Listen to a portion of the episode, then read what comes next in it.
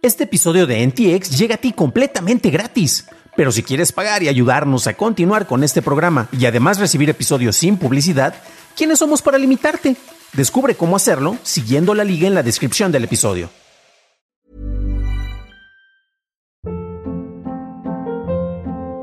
Hold up. What was that? Boring. No flavor. That was as bad as those leftovers you ate all week. Kiki Palmer here, and it's time to say hello to something fresh and guilt-free. Hello Fresh. Jazz up dinner with pecan-crusted chicken or garlic butter shrimp scampi. Now that's music to my mouth. Hello Fresh. Let's get this dinner party started. Discover all the delicious possibilities at hellofresh.com.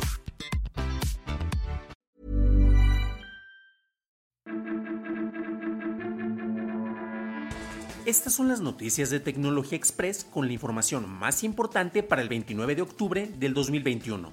Soy tu anfitrión, Dan Campos.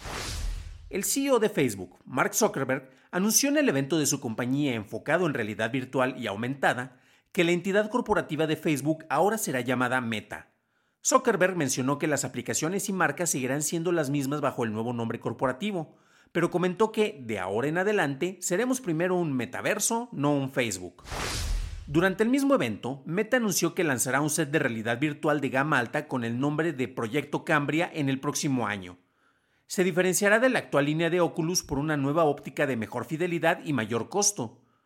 Los nuevos sensores en el dispositivo permitirán que el avatar virtual mantenga contacto visual y refleje las expresiones faciales del usuario. Apple presentó nuevas guías para su App Store con tres cambios importantes. Uno clarifica que los desarrolladores podrán informarle a sus clientes sobre otras formas de pago. Otro cambio esclarece que los desarrolladores podrán solicitar el nombre y dirección de correo siempre y cuando sea opcional y no impide el uso de sus aplicaciones. Finalmente, se detalla el uso de una nueva opción del App Store llamada Eventos dentro de la app, la cual se lanzará la siguiente semana. Amazon está construyendo una nueva aplicación con el nombre clave de Project Mic, la aplicación estará enfocada inicialmente en el mercado estadounidense y habilita a todos para hacer y distribuir programas de radio en vivo, con música sacada del catálogo de Amazon. Los escuchas podrán sintonizar los programas a través del directorio musical de Audible, Amazon Music, Twitch o dispositivos equipados con Alexa. Estos últimos podrán interactuar con los programas usando comandos de voz. Hertz anunció la adquisición más grande de vehículos eléctricos en la historia, al comprar 100.000 Teslas Modelo 3, los cuales serán entregados durante los próximos 14 meses. Estos estarán disponibles para rentarse en grandes ciudades de los Estados Unidos y parte de Europa a partir de noviembre. Los usuarios podrán acceder a la red de carga de Tesla mientras que Hertz construirá su propia infraestructura. De acuerdo a documentos internos de Facebook revelados a la Comisión de Bolsa y Valores por el abogado de la denunciante, Frances Hogan, Facebook ha documentado problemas para atraer a usuarios menores de 30 años desde el 2012. Un reporte de marzo de 2021 muestra que el registro de cuentas para menores de 18 años cayó en un 26% durante ese año en los cinco países más importantes de la plataforma, mientras que los mensajes entre usuarios adolescentes cayeron un 16% en el mismo periodo.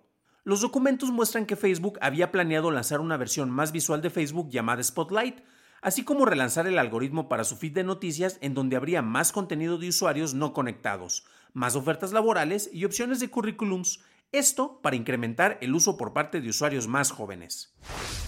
YouTube empezó la implementación de una nueva función enfocada en ayudar a los usuarios a descubrir nuevos creadores y contenido fresco, en una nueva pestaña llamada Nuevo para ti. Esta opción está disponible para todos los dispositivos, desde celulares hasta televisiones inteligentes. Los videos presentados mostrarán temas previamente buscados por el usuario, así como diferentes tipos de videos relevantes, similar a lo que hace TikTok en su sección para ti. El presidente de los Estados Unidos, Joe Biden, nombró el martes a la directora interina de la Comisión Federal de Comunicaciones, Jessica Rosenworcel, como directora oficial de la agencia.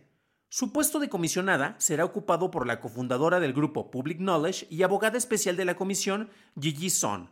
Si Son es confirmada por el Senado estadounidense, la FCC volverá a tener cinco miembros de tiempo completo, evitando así los empates frecuentes.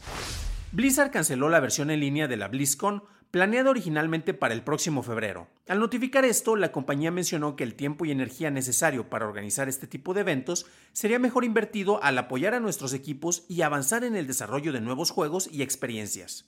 Blizzard también dijo que tomaría tiempo para reimaginar este evento para hacerlo tan seguro, acogedor e inclusivo como fuera posible. Ford mencionó que su función de asistencia al conductor de manos libres, Blue Cruise, estará disponible hasta el primer trimestre de 2022. La compañía originalmente planeaba lanzar esta opción como una actualización inalámbrica a clientes selectos para fines de este año. El CEO de Ford, Jim Farley, dijo que la compañía retrasó la implementación para hacer que el sistema sea más amigable a los usuarios. Twitter entregó una función de Labs para los suscriptores de Blue, proporcionando acceso temprano a varias opciones. La función de OneLab permite al usuario subir videos de hasta 10 minutos de duración. Otra opción permite al usuario anclar conversaciones en la parte superior de la bandeja de entrada. Las suscripciones a Twitter Blue actualmente solo están disponibles en Canadá y Australia. La Comisión Europea lanzó una investigación de competencia sobre su posible adquisición de ARM. El organismo tiene hasta el 15 de marzo de 2022 para confirmar el trato. Snap anunció que sobrepasó los 100 millones de usuarios activos en la India. Su CEO, Ivan Spiegel, dijo que se hicieron inversiones fuertes en esfuerzos enfocados en este país para llegar a ese número. El tiempo diario de visualización de contenido en la India aumentó en un 150% durante el año. La compañía también anunció una asociación con Flickr para desarrollar experiencias de compra en realidad aumentada con Snapchat.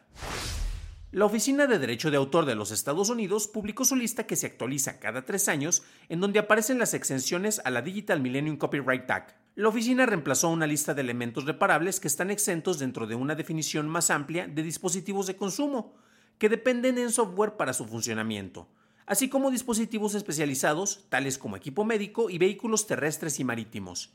Esto permite eludir la protección de derecho de autor para diagnosticar, mantener y reparar dichos equipos. Las consolas de videojuegos solo permiten las excepciones en el caso de la reparación de unidades ópticas.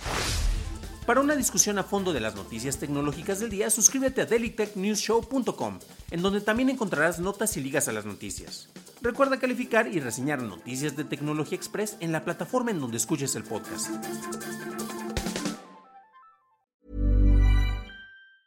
Ever catch yourself eating the same flavorless dinner three days in a row? Dreaming of something better? Well, HelloFresh is your guilt-free dream come true, baby. It's me, Kiki Palmer. Let's wake up those taste buds with hot, juicy pecan-crusted chicken or garlic butter shrimp scampi. Mm. Hello Fresh. Stop dreaming of all the delicious possibilities and dig in at HelloFresh.com. Let's get this dinner party started.